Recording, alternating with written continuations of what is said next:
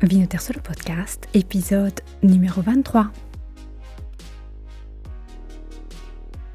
Aujourd'hui, avant-dernier épisode de notre série Sardinia Coast to Coast, après ces quelques semaines passées en Sardaigne, ou tout du moins oralement pour vous, hein, grâce à Vinoterso, vous avez sûrement commencé à vous faire une petite idée, quoique succincte, hein, du vin en Sardaigne. C'est une idée construite par podcast interposé, donc elle n'est bien évidemment qu'un reflet de la réalité. J'ai mis en lumière, ça et là, quelques vins, quelques zones, au moyen de la narration de mes vacances estivales. L'idée qui me vient à l'esprit est une pièce sombre dans laquelle on promènerait le faisceau d'une lampe de poche.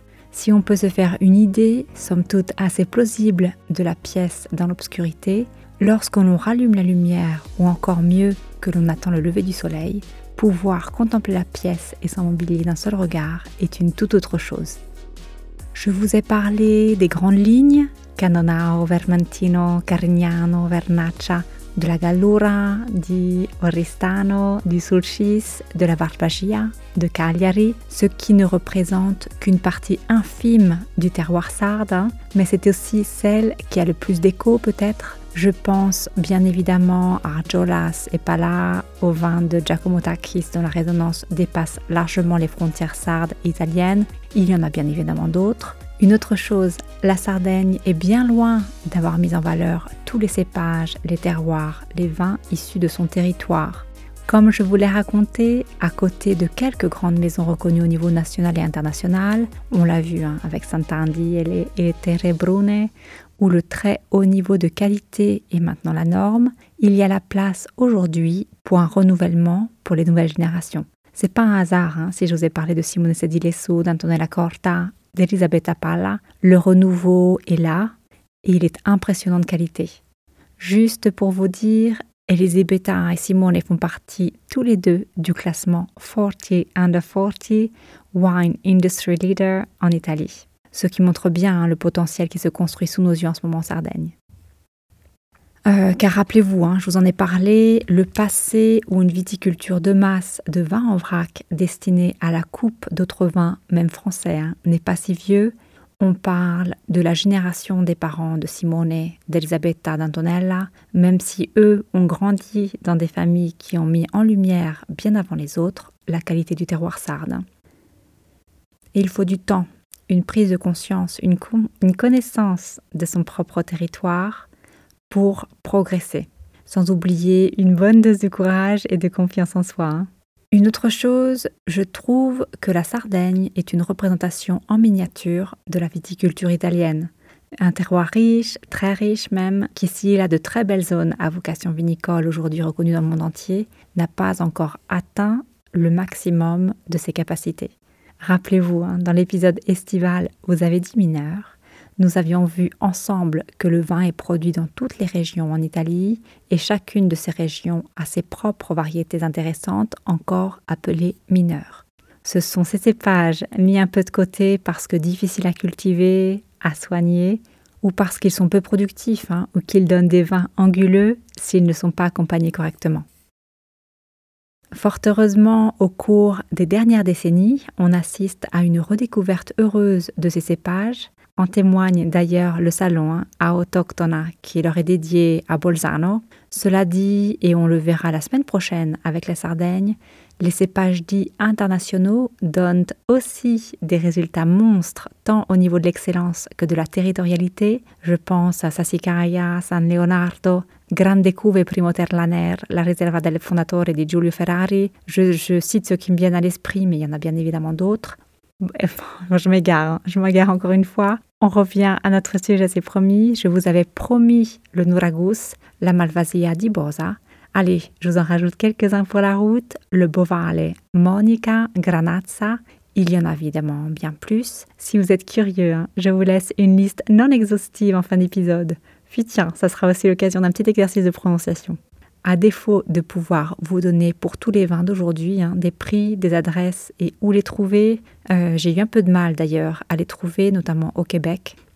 Si jamais vous êtes importateur, si vous êtes caviste aussi, hein, n'hésitez pas à me contacter et me dire que vous les avez. Comme ça, je vous cite la prochaine fois sans faute. C'est parti. rouge, blanc. Hmm. On commence par les rouges. Monica, euh. Hein. Le Monica est un cépage que l'on ne trouve qu'en Sardaigne. C'est d'ailleurs l'un des cépages les plus cultivés sur l'île, mais il est finalement peu connu. Il est surtout présent dans la partie centre-sud de l'île. On le trouve notamment dans l'appellation Mandrolisai, où il est vinifié avec le Canonao et le Bovale. Deux docks lui sont dédiés, la doc Monica di Sardegna et la doc Monica di Cagliari, les caractéristiques du vin issu de Monica, une belle couleur rouge rubis avec des reflets violets, des arômes de petits fruits rouges frais, des tanins doux, une structure moyenne et une acidité contenue. Quelques exemples celui de Santadi, Monica de Sardegna Doc Antigua, 13 euh, francs en ligne pour la Suisse, 10 euros pour la France et la Belgique. Le Monica Perdera di Argiolas, 9,50 euros pour la France, la Belgique, toujours de Arjolas, Monica di Sardegna Superiore Iselis, Arjolas 2019, 17,50 euros pour la France et la Belgique, 25 francs en Suisse, en ligne. Je vous cite d'ailleurs le Mondrlisai Rosso Superiore Angraris 2017 de Fradiles avec 20% de Monica et 50% de Bovale. Le prix en Italie autour d'une cinquantaine d'euros selon les années et c'est un excellent exemple de Bovale et Monica. Justement, Bovale, euh, et Bovale Grande d'ailleurs, hein, je vous explique tout de suite pourquoi. Origine incertaine encore, certains font remonter son arrivée à l'époque de la domination espagnole. Euh, mais en fait, les cépages espagnols de noms similaires ont un profil génétique différent du Bovale en Sardaigne. Je ne vais pas rentrer dans les détails aussi, hein, mais sachez que l'on distingue deux variétés sous le nom de Bovale, Bovale Sardo et Bovale Grande. Le boval a longtemps été utilisé comme raisin d'assemblage, grâce à ses caractéristiques, hein, forte teneur en alcool, bonne acidité, et elle venait enrichir des vins moins puissants. Depuis quelques années, son potentiel qualitatif lui a permis de devenir protagoniste de vins monocépages, hein, au résultat très intéressant.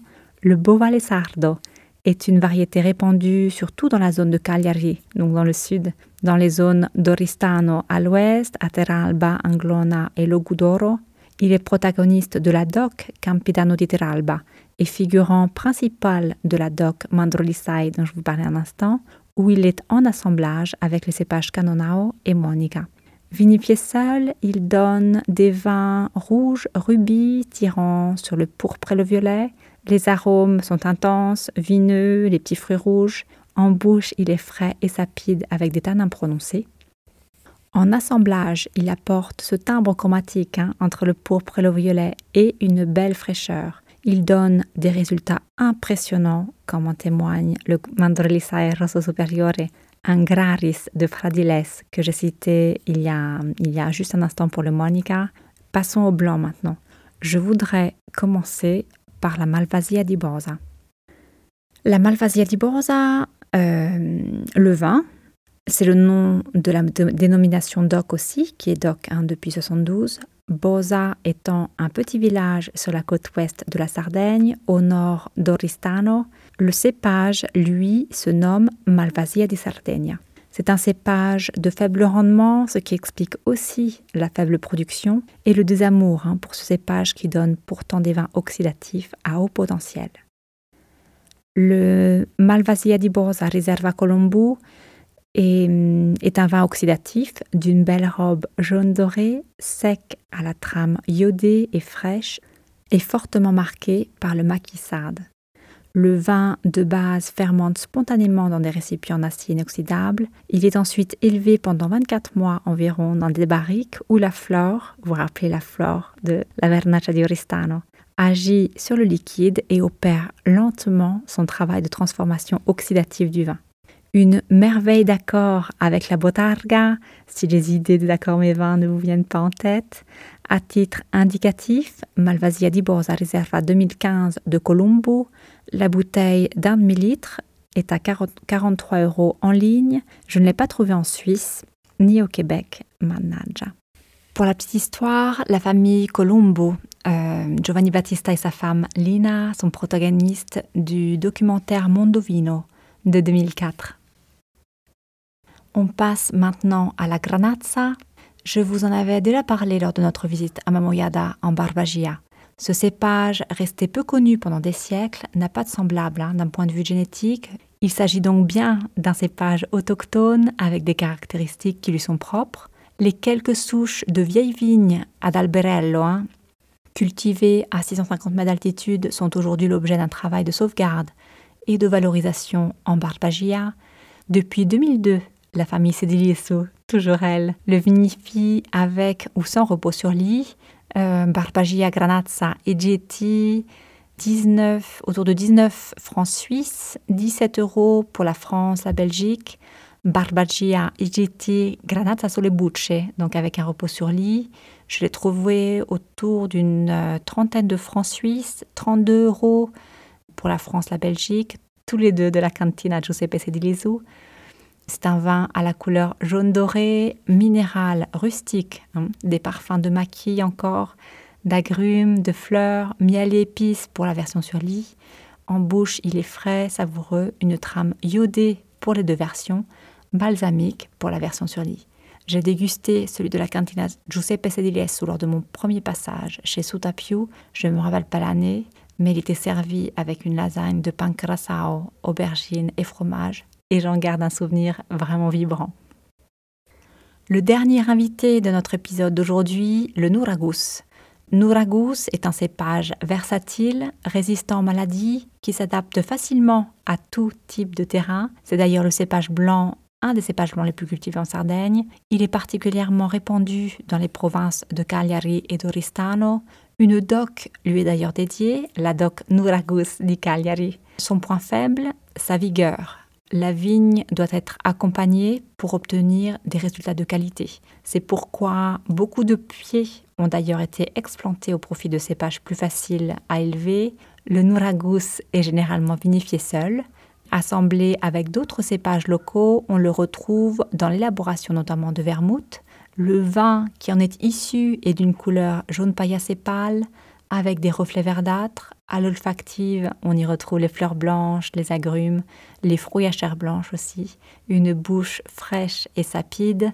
Le pedraia de la cantina Santadi, élaboré entièrement à partir de raisins nouragus après une fermentation en acier à température contrôlée, mûri pendant quelques mois dans des cuves en ciment au contact de ces levures. On y retrouve les agrumes, les fleurs blanches, le maquis, les fruits à chair blanche, hein, il développe aussi bien au nez qu'en bouche des accents plus doux, plus moelleux.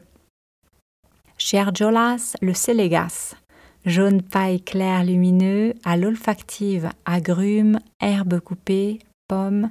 En bouche, il est équilibré, frais, savoureux. C'est un vin de crustacés. Hein. Le 2021 est disponible en ligne, 8 euros en France et en Belgique. Un dernier, le Nouragus d'Antonella Corta, 14 euros en France et en Belgique. Je ne vous cache pas mon amour pour les vins d'Antonella Corta. Son Nouragus ne fait bien évidemment pas exception. On y retrouve à l'olfactive cette superbe trame iodée qui me rappelle, c'est fou, hein, les parcs à huîtres de Kerkabelec. Cette trame iodée d'ailleurs qui m'avait séduite déjà dans son Vermentino.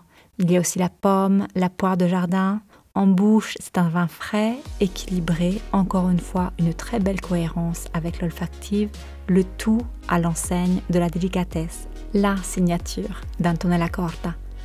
Elle le recommande avec les huîtres, et qui suis-je hein, pour la contredire? Et puisque je vous parlais de Kerkabelec, je me promets de le goûter avec celle de Rotaillot. 14 euros en ligne, je crois que je vous l'ai déjà dit, pour la France, la Belgique. Allez-y, hein, sans même y réfléchir.